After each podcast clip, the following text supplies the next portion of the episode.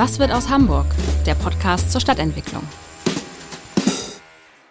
Vor dem Podcast wollen wir Ihnen Lust machen, das neueste Wahrzeichen der Hamburger Innenstadt zu entdecken. Den Alten Wall Hamburg. Der Alte Wall ist der Boulevard für inspirierende Shopping-Highlights, Kunst und Gaumenfreuden und ein spannender Mix aus historischer Architektur und modernem Metropolen-Lifestyle. Alles unter dem Motto Fine Arts, Fine Shopping, Fine Dining. Der Alte Wall Hamburg wünscht viel Vergnügen beim Podcast hören.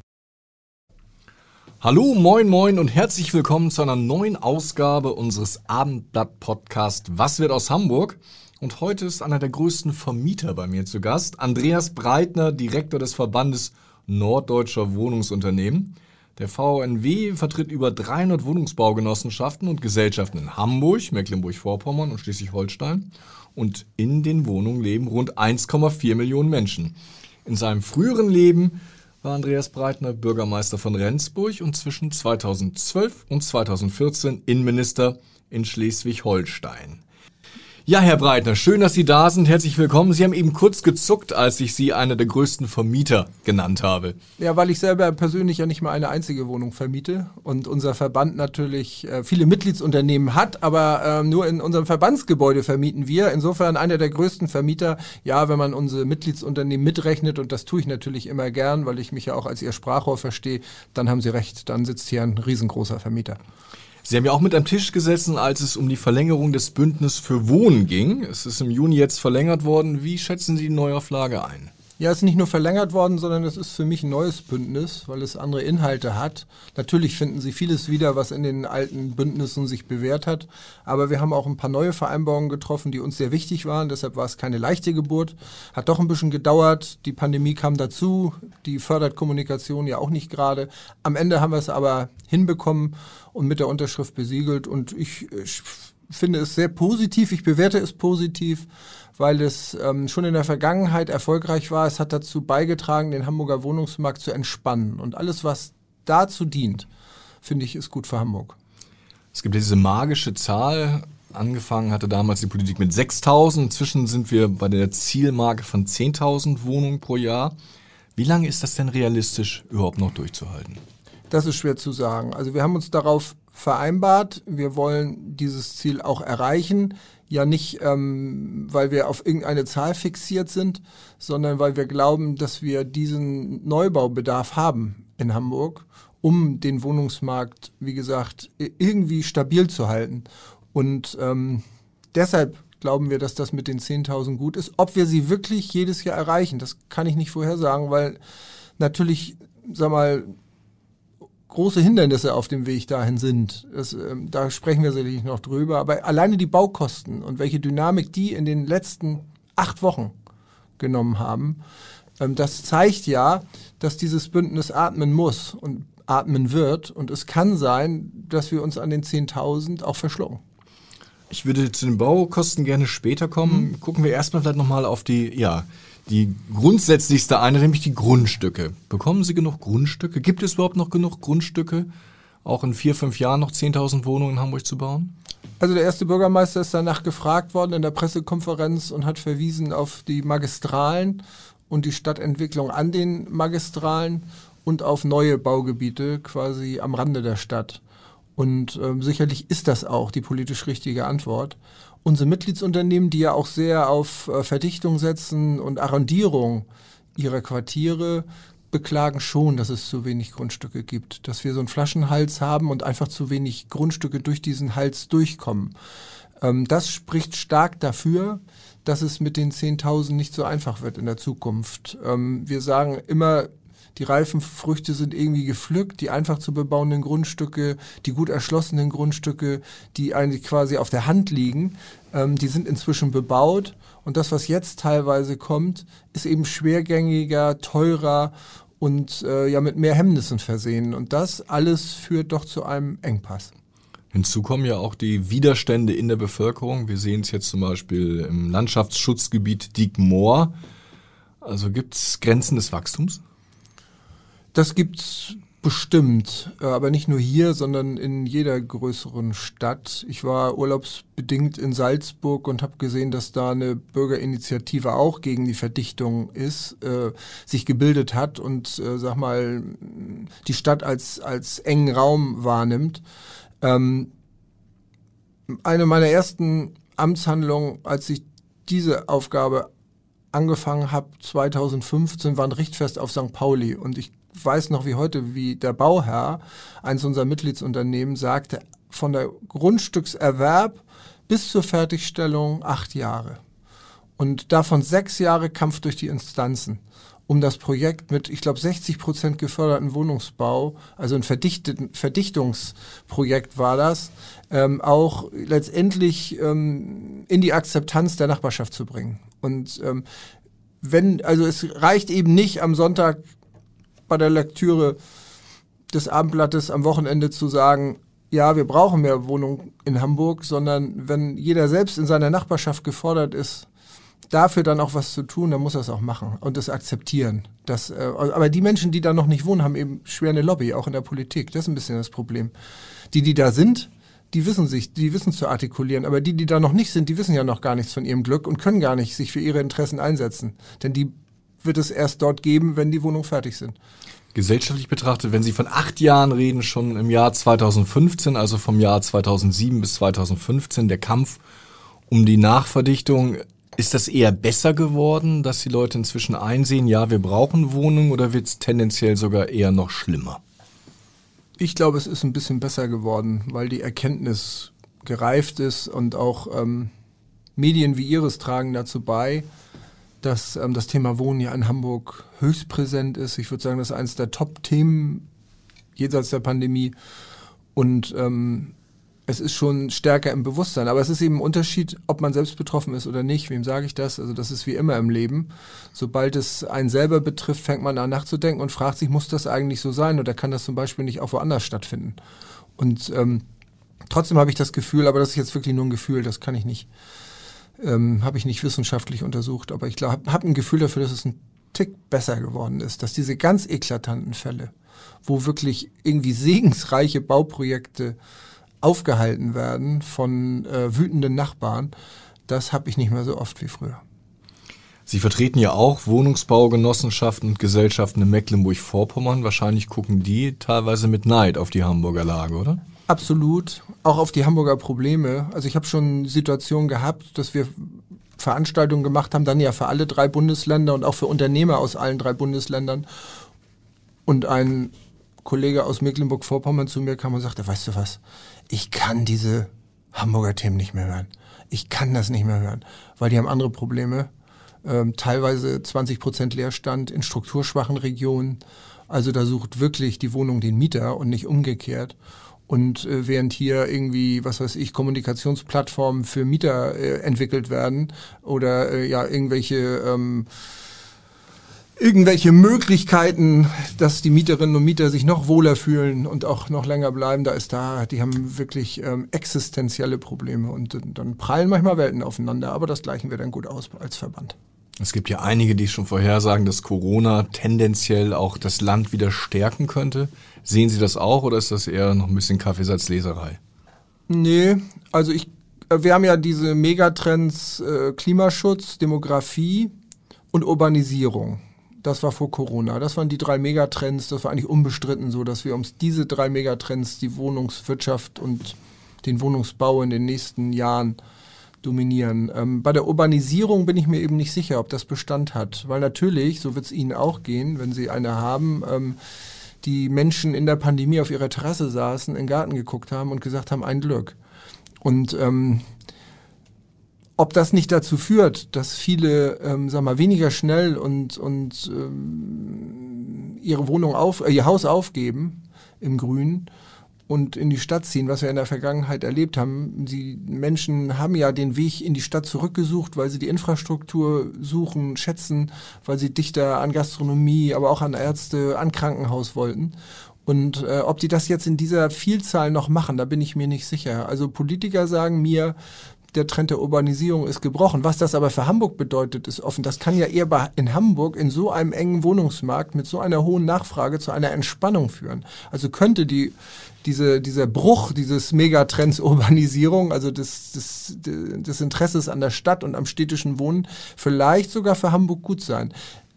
Nicht für Städte, die nicht, also die jetzt schon Schwierigkeiten haben und zum Beispiel jetzt schon über Leerstand klagen, die glaube ich, die haben ein größeres Problem. Gerade Mittelstädte in Schleswig-Holstein, aber auch in Mecklenburg-Vorpommern. Also da Greifswald wird wahrscheinlich eher ähm, darunter leiden als Hamburg. Vielleicht ein Stück, die haben noch einen ganz guten, aber wenn sie Anklam nehmen, äh, sag mal, benachbart, schon völlig andere Entwicklung. Auch bei Wismar, obwohl am Wasser gelegen, bin ich mir nicht sicher. Oder auch ähm, Heide, Husum, Itzehoe, Schleswig und auch Rendsburg. Das sind auch so Städte, da wird's knapp.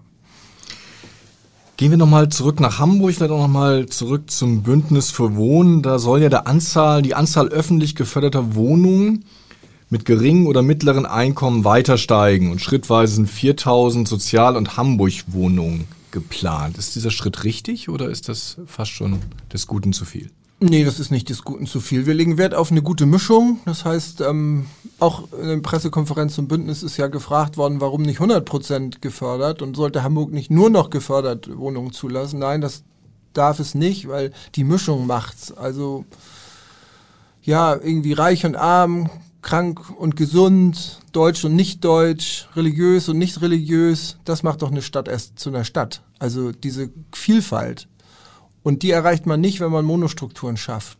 Und diese Fehler sind ja in den 70er Jahren auch begangen worden. Wir setzen heute auf einen guten Mix, deshalb ja auch dieser Drittelmix. Und ähm, da kommt es da nicht drauf an, ob es 35 oder 40 Prozent auch gefördert sind, also für Menschen mit geringeren Einkommen nur 100 in großen Strukturen, das sollte es nicht sein, sondern wie gesagt, eine gute Mischung. Das macht Hamburg, glaube ich, attraktiv. Und Hamburg ist ja auch ein attraktiver Wirtschaftsstandort. Ich vertrete ja nun die Mitgliedsunternehmen, die eher für, für die Menschen mit geringen Einkommen äh, bauen. Aber wir brauchen ja auch die anderen. Ähm, die sollen ja auch irgendwie die Möglichkeit haben, nah am ihrem Arbeitsort zu wohnen. Und äh, die, denen dürstet es aber nach anderen Wohnformen und nach anderen Angeboten. Und die geben dann vielleicht auch einen Euro mehr dafür aus, weil sie sich leisten können. Bezahlbar bleibt es für sie ja trotzdem. Es gibt ja schon Kritiker, die sagen, dass die ähm, eher niedrigen Einkommen tendenziell durch die Wohnungsbauoffensive bessere Chancen haben, dass die, die viel Geld haben, sowieso kein Problem haben, sich irgendwo noch eine Zweit- oder Dritt-Luxuswohnung zu leisten, dass aber die mittleren Einkommen so ein bisschen auch angesichts der Preisentwicklung in die Röhre gucken. Müssen wir das im Blick haben oder ist das noch keine, kein Szenario, das wir fürchten müssen. Doch, müssen wir im Blick haben. Das sind ja auch tendenziell die, die ins Umland abweichen, gerade wenn sie auch Familie haben, Kinder bekommen.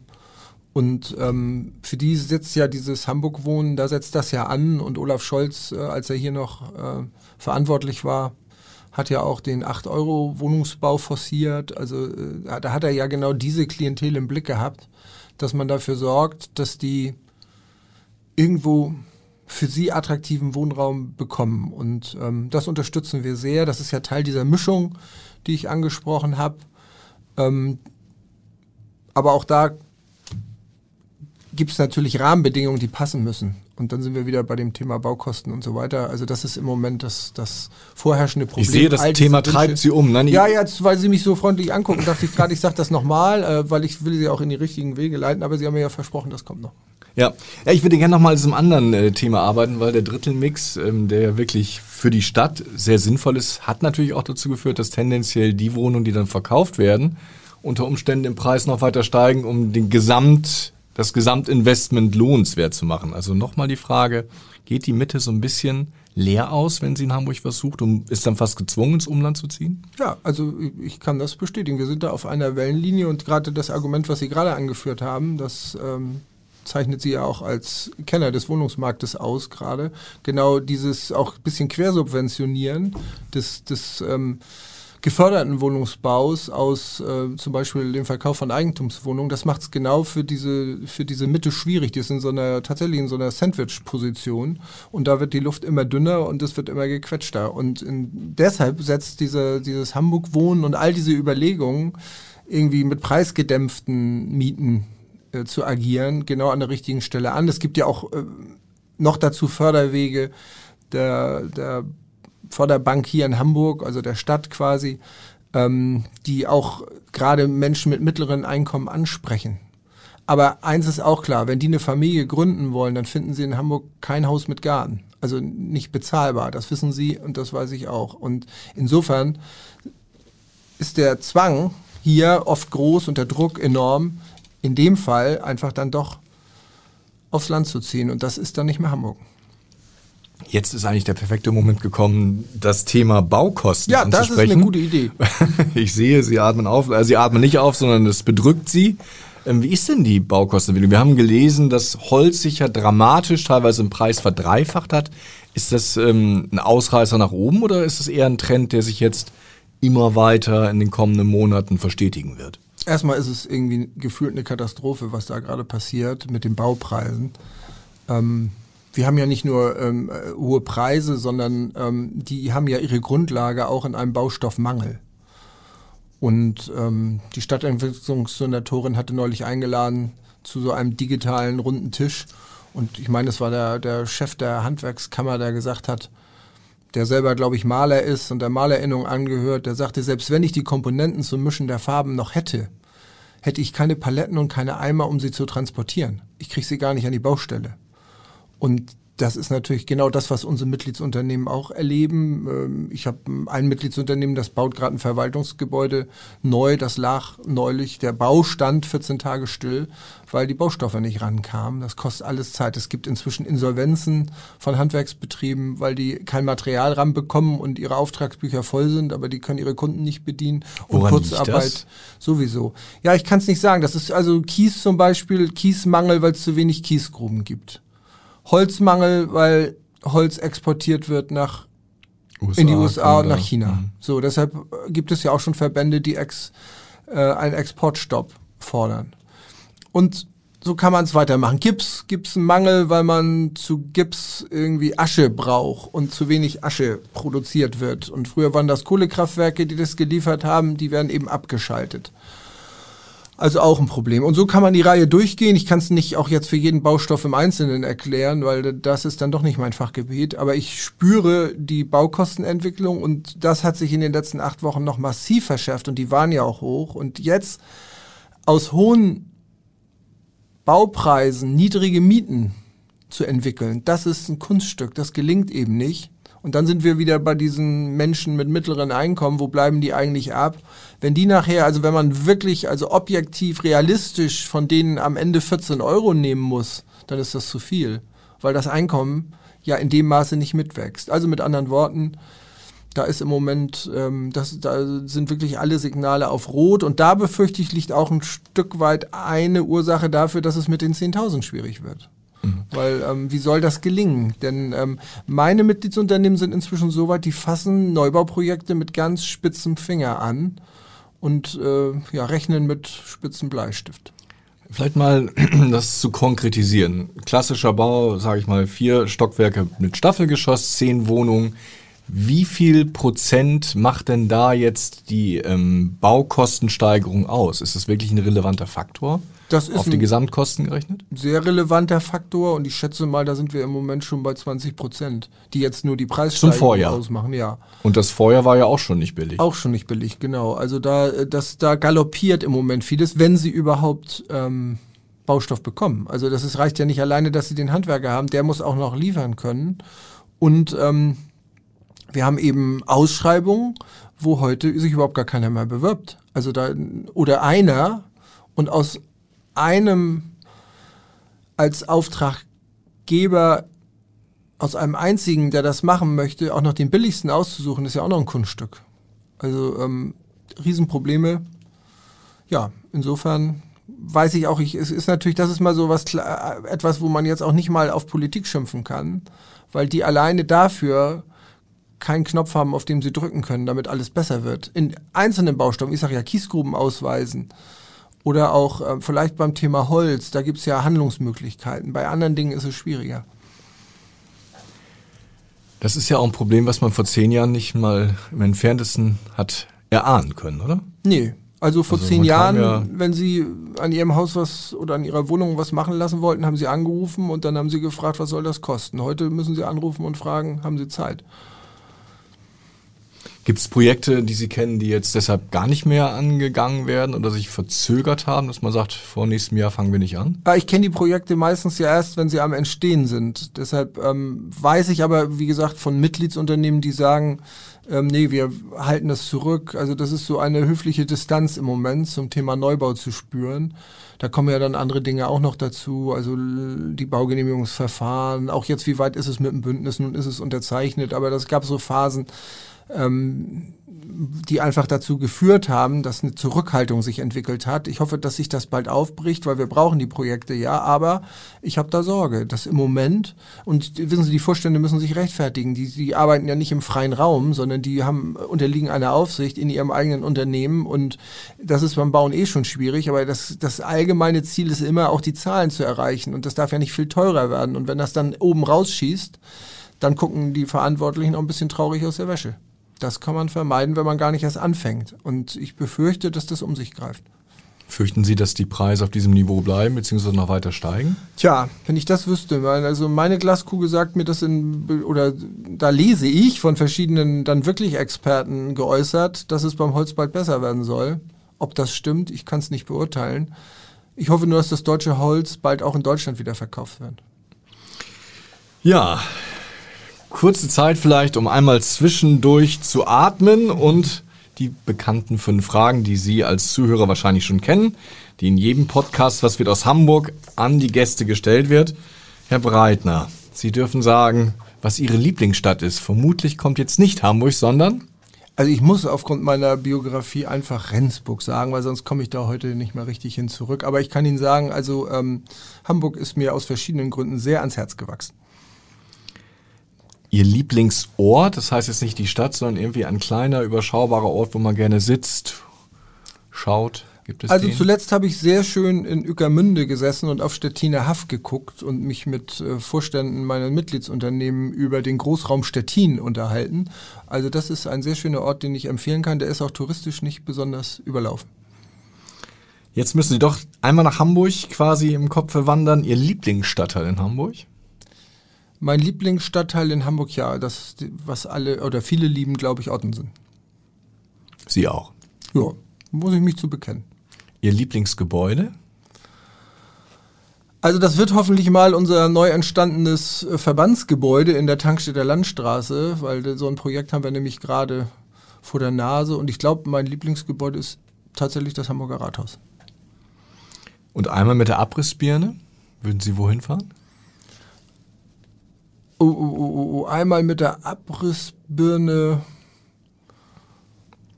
Mm, ich glaube, die wird bei mir nicht zum Einsatz kommen. Das ist auch eine neue Scheu, ne? Früher wollte sich jeder gerne an der Steuer eines Abrissbaggers setzen. Es gibt sogar Fotos von Politikern, die früher stolz darauf waren, irgendwas einzureißen. Heute hat jeder Ja, heute Angst, sich in dieser Debatte um die graue Energie zu positionieren. So ist es, genau. Aber so viel ähm, schwer tragendes ist mir gerade gar nicht durch den Kopf gegangen bei dem Versuch einer spontanen Antwort. Aber jetzt im Nachhinein muss ich sagen, haben Sie mir noch gute Argumente geliefert, so zu antworten. Also gibt's keine Bausünden in Hamburg, die weg müssen. Naja, Bausünden gibt es in Hamburg bestimmt, aber ähm, ich kann jetzt sagen, also ich würde jetzt nichts abreißen. Ich bin auch tatsächlich im Moment auch eher so auf dem Trend zu sagen, lass uns mal gucken, ob man es nicht doch noch ähm, irgendwie besser hinkriegen kann. Ja, jetzt würde ich ganz gerne noch mal so ein bisschen auch die politische Dimension Ihres Schaffens noch mal so äh, in den Blick nehmen. Ich hatte ja vorhin schon gesagt, Sie haben ja zwei Jahre als Innenminister von Schleswig-Holstein zugebracht. Sie leiten heute noch das Fachforum oder leiten heute nicht noch, sondern leiten das Fachforum Stadtentwicklung, Bau, Immobilien des SPD-Wirtschaftsforums und sind Mitglied der Kommission des SPD-Parteivorstandes Bezahlbarer Wohnraum. Nur wenn ich so ein bisschen gucke auf die SPD und auf die Politik in Hamburg zum Beispiel mit dem Bündnis für Wohnen und in Berlin mit dem Mietpreisdeckel, wie viele SPDs gibt's da eigentlich? Ja, es gibt eine SPD, die Großstadt gut verstanden hat, finde ich, und ja auch seit Jahrzehnten lebt. Und das ist die Hamburger SPD. Ähm, ich finde, die machen hier, wenn ich mir es überhaupt erlauben darf, das zu sagen, aber jetzt ist ja die Gelegenheit, die machen hier vieles sehr richtig. Und als Vertreter ja eines Unternehmensverbandes kann ich sagen, dass sie eben auch mit uns sprechen und den Dialog pflegen und wirtschaftsnah sind. Also das ist ja so eine irgendwie so eine hanseatische Sozialdemokratie. Und ähm, wenn ich dann in Berlin mal diskutiere, und das tue ich tatsächlich über das Wirtschaftsforum, ja auch mit, den, mit, der, mit dem Senat in Berlin, dann ist das an, eine andere Herangehensweise. Also das ist sehr viel distanzierter, kühler im Umgang und auch irgendwie immer sehr, ja, so vorsichtig und immer die Angst, über den Tisch gezogen zu werden im, im, im Dialog mit, mit Wirtschaftsvertretern. Und das erlebe ich hier ganz anders. Hier ist es offener, ehrlicher und irgendwie direkter. Und ja, ich finde die Ergebnisse, die können sich auch zählen lassen, nicht nur in Wählerstimmen, sondern auch in Stadtentwicklung. Das ist ja das, was ich jetzt am allerbesten beurteilen kann. Aber ich glaube auch an Wirtschaftskraft. Und ich glaube, das macht den Unterschied aus. Deshalb arbeite ich auch lieber in Hamburg als in Berlin. In Berlin wird jetzt ja sogar das Volk abstimmen, ob die großen Wohnungsbaukonzerne enteignet werden sollen, auch wenn die SPD das jetzt nicht mit forciert. Was halten Sie denn von solchen Gedanken? Ja, klar, das wird Sie nicht wundern, dass ich davon gar nichts halte. Äh, ich verstehe es auch so richtig nicht weil ähm, diese großen Konzerne teilweise ja auch durch Verkäufe des Landes Berlin, also des Staates, erst entstanden sind. Und ähm, auf diese Unternehmen kann man vielfältig Einfluss nehmen, die übrigens teilweise auch sehr niedrige Mieten haben. Das sind auch wirklich noch bezahlbare Mieten. Also sie sind Teil dieses Verbundes bezahlbares Wohnen. Deshalb ist es für mich noch unverständlicher. Und ähm, ja, also die Berliner Wohnungsbaupolitik, die treibt wirklich seltsame Blüten. Und sie schafft keinen neuen, neuen Wohnraum. Nein, das merkt man in Berlin ja auch. Also gut, Berlin mit Hamburg zu vergleichen, ist, glaube ich, auch nicht so leicht. Also, weil Berlin natürlich wirklich, ja, da, da, da pulsiert noch viel mehr derzeit und ist natürlich auch von der Größe her schwieriger. Aber wenn man nur mal das Tempelhofer Feld nehmen, nimmt, also diese, dieses einerseits mehr Wohnraum schaffen wollen, andererseits da, wo es anliegt, dann verhindern, teilweise von den gleichen politischen Kräften, ist das natürlich irgendwie absurd. Und dann auch am schwer regierbar. Und ich glaube, Berlin ist schwer regierbar. In Hamburg klappt das besser. Nochmal zurück nach Hamburg. Es gibt ja auch ein paar Dinge, die Sie kritisieren, zum Beispiel, dass Hamburg jetzt verstärkt auf das Erbbaurecht setzt, um Stadtentwicklung dauerhaft gestalten zu können und Spekulation auch einen Riegel vorzuschieben. Warum sehen Sie das kritisch?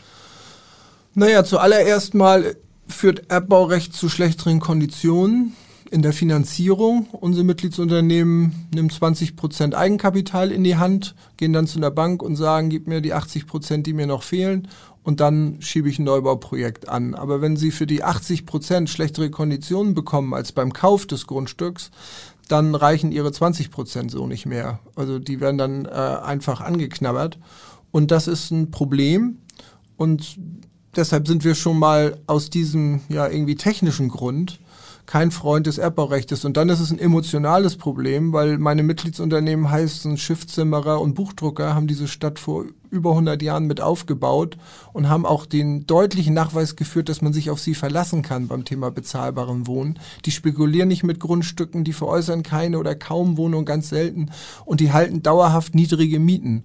Und denen dann zu sagen, wir vertrauen dir nicht, wir geben dir jetzt mal was an die Hand für 80 Jahre, aber dann wollen wir es zurückhaben, weil wir sind nicht sicher, was du damit machst, das empfinden die schlicht als Misstrauen, als eine Art Ohrfeige, die sie bekommen.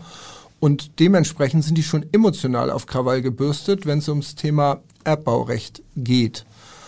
Hinzu kommt das, was ich davor gesagt habe. Also wir sind da kein Freund von. Wir haben jetzt unseren Frieden damit geschlossen, weil es äh, einfach auch, äh, es ist ja in der Demokratie so, dass es gibt dafür, gab dafür eine parlamentarische Mehrheit, eine sehr große, die wollte das gerne so.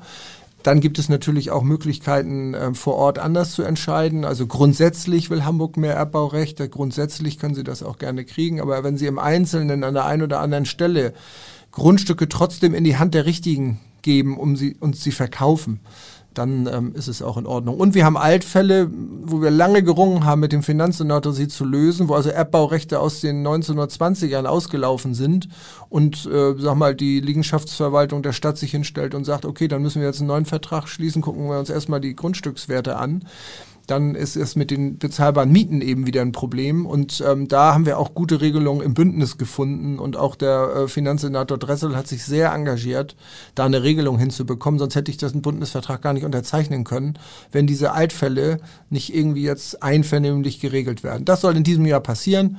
Lange Rede, kurzer Sinn, dann schließen wir unseren Frieden mit dem Erbbaurecht in Hamburg. Können Sie auch in Frieden damit schließen, dass die ersten Bezirke schon in neuen Bebauungsplänen keine Einfamilienhäuser mehr ausweisen? Ja, ich war ja einer der wenigen der dem Bezirk Nord Beigesprungen beigesprungen ist, weil ich äh, dachte, ja Mann, so Unrecht hat der Mann noch nicht. Also nehmen Sie nur mal jetzt diese Katastrophe, in der wir gerade sind in Süddeutschland. Also das, was der Klimawandel jetzt möglicherweise, ich bin da auch kein Super-Experte, aber irgendwie die Indizien, die ähm, kann man ja jetzt ähm, zusammenzählen und kommt zum Ergebnis, da tut sich was. So und da kann doch die Antwort nicht sein, dass wir, sag mal, immer mehr Wohnraum für immer weniger Menschen schaffen. Das ist nämlich das Einfamilienhaus, sondern muss man doch auch mal drüber nachdenken, ob es nicht auch ökologisch effizientere Formen des Wohnens gibt. Die liegen ja auf der Hand, die gibt es ja auch. Und wenn man dann in Zum einem, Beispiel? Machen Sie es doch mal konkret. Ja, zum Beispiel das Mehrfamilienhaus. Ähm, das, ähm, wenn dann in einem dicht besiedelten Bezirk, und der ist ja dichter besiedelt als Lübeck und Kiel zusammen, ähm, wenn dann jemand sagt, ich bin, sagen wir mal, vorsichtig dabei, Einfamilienhäuser in Zukunft zuzulassen, so interpretiere ich das mal, dann hat der Mann doch recht. Da ist das Einfamilienhaus sowieso.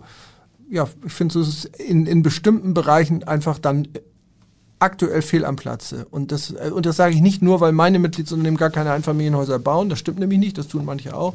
Aber ähm, aus innerer Überzeugung. Also immer mehr versiegeln und immer mehr Fläche bebauen, das kann es nicht sein. Deutschland bebaut im Jahr 42 Hektar, also versiegelt Fläche neu. Es dürften eigentlich nach allen internationalen Abkommen nur 30 Hektar sein. Und ähm, Wasser zum Beispiel, das auf versiegelte Fläche trifft, das bleibt weiter in Bewegung. Nun gibt es natürlich auch einen Wohntraum vieler Menschen, die halt ihr Einfamilienhaus wollen. Ja, deshalb bin ich auch überhaupt nicht für ein Verbot. Ich weiß auch gar nicht, ob, ob irgendjemand das verbieten wollte. Das ist dann in der Diskussion irgendwie daraus entstanden, weil es das ja auch gut auf den Punkt bringt. Aber ähm, ich bin nur dafür, vorsichtig abzuwägen, wie man mit der Genehmigung von Einfamilienhäusern umgeht und ob es nicht auch Doppelhäuser dann Reihenhäuser werden können oder Mehrfamilienhäuser. Ob es wirklich Einfamilienhäuser sein müssen. Und mir ist klar, dass es viele Menschen gibt, die gern um ihr Haus gehen wollen, aber letztendlich kann das dann vielleicht doch nicht in Hamburg passieren. Sie sind auch dafür, tendenziell höher zu bauen. Ja, ich, Hamburg baut tendenziell zu niedrig, schon seit Jahren und Jahrzehnten. Wie viele Stockwerke schweben Ihnen vor? Also jetzt Also statt drei, vier wie bisher lieber fünf, sechs. Ich bin auch kein Gegner von Hochhäusern. Und gerade die Grindelhäuser, glaube ich, auch, habe ich im Abendblatt gelesen, erleben ja auch als so klassische Hochhäuser eine, eine Art Renaissance. Aber ähm, ich bin erstmal der Meinung, dass Hamburg höher bauen kann. Da ist echt noch Luft nach oben. Und ähm, das sollte es auch tun. Und das ist, glaube ich, aber auch inzwischen jetzt nicht nur meine Meinung, das haben auch schon andere vorgetragen. Und ich glaube, dass das auch in der Stadtentwicklung stärker Einfluss nimmt. Gerade da, wo wir die Bestände der 60er, 70er Jahre abreißen müssen, weil sie zum Beispiel auch energetisch gar nicht mehr zu ertüchtigen sind, da sollte dann, finde ich, der Ersatzbau stärker in die Höhe streben. Keine Angst vor Hochhäusern. Vielleicht nochmal auch an den ehemaligen Innenminister die Frage. Wir haben ja jetzt viel über den Drang in die Stadt gesprochen. Wir sehen ja auch, dass Hamburg zum Beispiel seit mehreren Jahren wächst, aber Hamburg wächst ja vor allem und fast nur durch Migration, weil Menschen in die Stadt Hamburg drängen. Nun will, glaube ich, niemand zur Das Boot ist voll Rhetorik der 90er zurück, aber müsste man nicht auch mal darüber sprechen, wie viele und wer eigentlich in die Stadt zieht und wie man das besser steuern kann? Naja, Hamburg ist natürlich letztendlich für jeder Mann und jede Frau attraktiv und irgendwie lebens- und liebenswert. Und sie, sag mal, alle hier Verantwortlichen tun ja alles daran, dass das so bleibt und eher noch mehr wird. Und letztendlich ich an der Stelle, an der ich tätig bin, auch und sie auch. Insofern muss man sich dann ja auch nicht wundern, wenn es denn so attraktiv ist, dass ähm, Menschen kommen aller Herren Länder. Und sie, ich habe es schon mal gesagt, also diese Heterogenität, diese Kultur der Verschiedenheit, die braucht eine Stadt auch, um eine Stadt zu sein. Also ähm, gleiche Menschen kriegen gar keine Stadt zustande.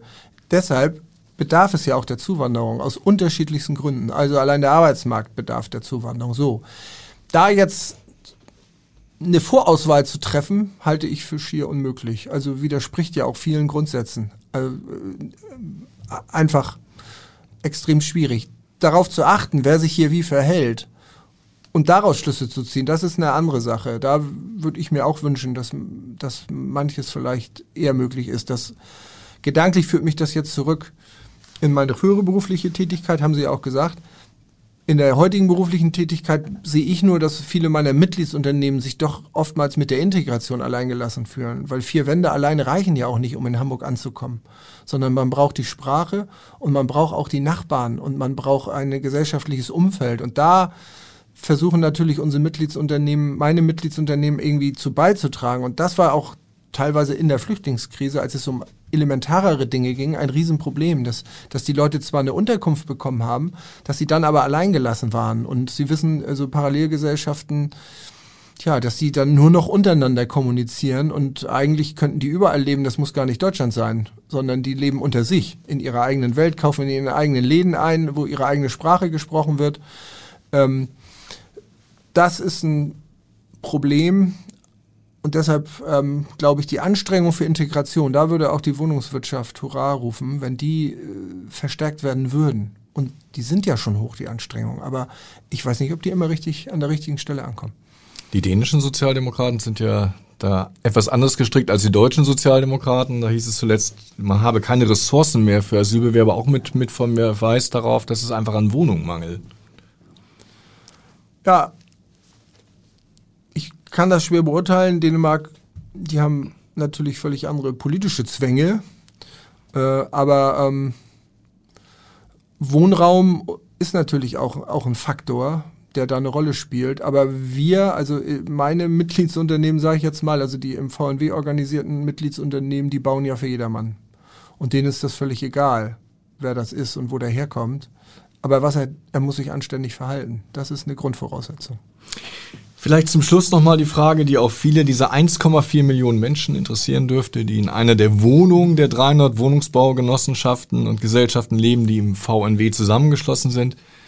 Eine Perspektive, wohin die Mieten sich entwickeln. Gerade in den vergangenen Monaten und Jahren haben wir gesehen, dass diese sogenannte zweite Miete sehr im Preis gestiegen ist. Müssen wir da auch weiter mit steigenden Mieten rechnen?